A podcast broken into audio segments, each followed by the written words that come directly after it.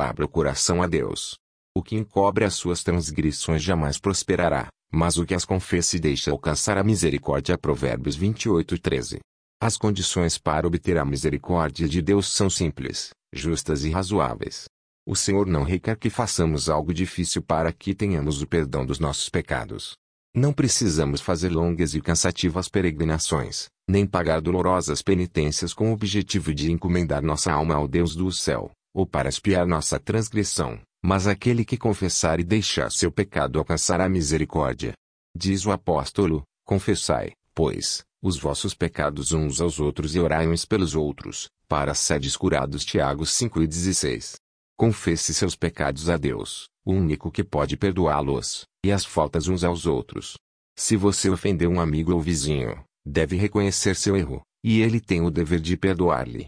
Você deverá, então, buscar o perdão de Deus, pois a pessoa ofendida é propriedade de Deus e, ao magoá-la, você pecou contra o Criador e Redentor. O caso é levado a um único verdadeiro mediador, nosso grande sumo sacerdote, que foi tentado em todas as coisas, a nossa semelhança, mas sem pecado e quem pode compadecer-se das nossas fraquezas, o qual tem condições de purificar-nos de toda mancha de iniquidade. Hebreus 4 e 15. Os que não se humilharam diante de Deus, reconhecendo sua culpa, ainda não cumpriram a primeira condição para que sejam aceitos. Se ainda não experimentamos o arrependimento completo e definitivo e não confessamos nosso pecado com verdadeira humildade e espírito quebrantado, aborrecendo nossa iniquidade, não estamos buscando perdão dos nossos pecados com sinceridade. E, procedendo assim, jamais encontraremos a paz de Deus. A única razão para não termos nossos pecados perdoados é não estarmos dispostos a humilhar o coração e aceitar as condições da palavra da verdade.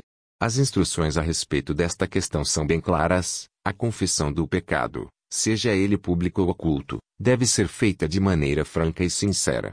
O pecador não deve ser forçado a confessar. Também não deve ser feita de maneira displicente e descuidada, nem exigida daqueles que não reconhecem o terrível caráter do pecado. A confissão que é o desafogar do coração é a que chega até o Deus da infinita misericórdia. Diz o salmista: Perto está o Senhor dos que têm o coração quebrantado e salvos de espírito oprimido. Salmo 34, 18. A confissão verdadeira sempre tem um caráter específico e reconhece cada pecado em particular. Esses pecados podem ser do tipo que devem ser levados unicamente a Deus, podem ser erros que precisam ser confessados àqueles que sofreram a ofensa, ou podem ter um caráter público, devendo, então, ser confessados em público. Mas toda confissão deve ser objetiva e direta, reconhecendo os pecados dos quais somos culpados. Nos dias de Samuel, os israelitas se afastaram de Deus. Eles sofreram as consequências do pecado, pois perderam a fé em Deus, a capacidade de discernir o seu poder e sabedoria para governar a nação, a confiança na sua habilidade de defender e vindicar sua causa. Eles voltaram as costas para o grande rei do universo e quiseram ser governados como as demais nações. Antes de encontrar a paz, fizeram a seguinte confissão: a todos os nossos pecados acrescentamos o mal de pedir para nós um rei 1 Samuel 12 e 19. O pecado do qual haviam sido convencidos teve que ser confessado. A ingratidão lhes oprimia o coração e os separava de Deus. A confissão não é aceitável a Deus sem sincero arrependimento e reforma. É preciso que haja mudanças decisivas na vida. Tudo o que for ofensivo a Deus deve ser afastado. Isso será o resultado de uma genuína tristeza pelo pecado, a obra que devemos realizar está claramente diante de nós. Lavai-vos, purificai-vos, tirai a maldade de vossos atos de diante dos meus olhos, cessai de fazer o mal.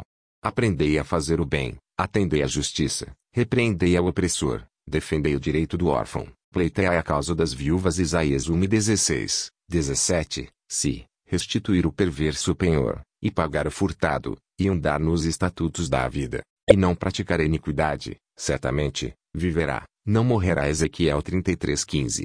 Paulo diz, ao falar da obra do arrependimento, porque quanto cuidado não produziu isso mesmo em vós que, segundo Deus, fostes contristados. Que defesa, que indignação, que temor, que saudades, que zelo, que vindita, desejo de ver a justiça feita. Em tudo destes prova de estardes inocentes neste assunto 2 Coríntios 7 e 11. Quando o pecado amorteça as percepções morais, o transgressor não discerne os defeitos do seu caráter, nem percebe a enormidade do mal cometido. A menos que aceite o poder persuasivo do Espírito Santo, ele permanece parcialmente cego em relação ao seu pecado. Suas confissões não são sinceras nem verdadeiras. A cada culpa reconhecida, acrescenta um pedido de desculpas pelo que fez, declarando que, não fosse pelas circunstâncias, não teria praticado esse ou aquele ato pelo qual está sendo reprovado. Depois que Adão e Eva comeram o fruto proibido, ficaram envergonhados e aterrorizados. Seu primeiro pensamento foi sobre como desculpar seu pecado para poder escapar da temida sentença de morte. Quando o Senhor perguntou sobre o pecado, Adão colocou a culpa parcialmente em Deus e parcialmente em sua companheira, a mulher que me deste por esposa. Ela me deu da árvore, e eu comi. A mulher colocou a culpa na serpente, dizendo: A serpente me enganou, e eu comi. Gênesis 13 e 12, 13. Porque o Senhor fez a serpente. Porque permitiu que ela entrasse no jardim do Éden. Eram perguntas que apresentavam desculpas para o seu pecado, colocando em Deus a responsabilidade pela queda deles. O espírito de autojustificação surgiu com o pai da mentira e tem sido exibido por todos os filhos e filhas de Adão. Confissões dessa espécie não são inspiradas pelo Espírito Divino e não serão aceitas por Deus. O verdadeiro arrependimento leva as pessoas a assumir sua culpa e reconhecê-la sem justificativas nem hipocrisia. Como o pobre publicano, que sequer ergueu o olhar para o céu, elas clamarão: Ó oh Deus, se propício a mim, pecador. Os que reconhecerem sua culpa serão justificados, pois Jesus apresenta seu sangue em favor da pessoa arrependida. Os exemplos de arrependimento genuíno encontrados na palavra de Deus revelam um espírito de confissão no qual não há desculpa para o pecado nem tentativas de autojustificação.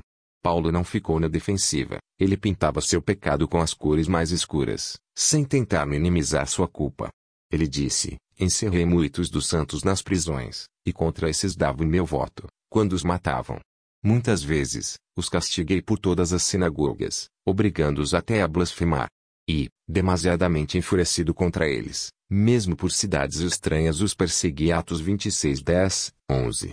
Ele não hesitou em declarar que Cristo Jesus veio ao mundo para salvar os pecadores, dos quais eu sou o principal 1 Timóteo 1,15.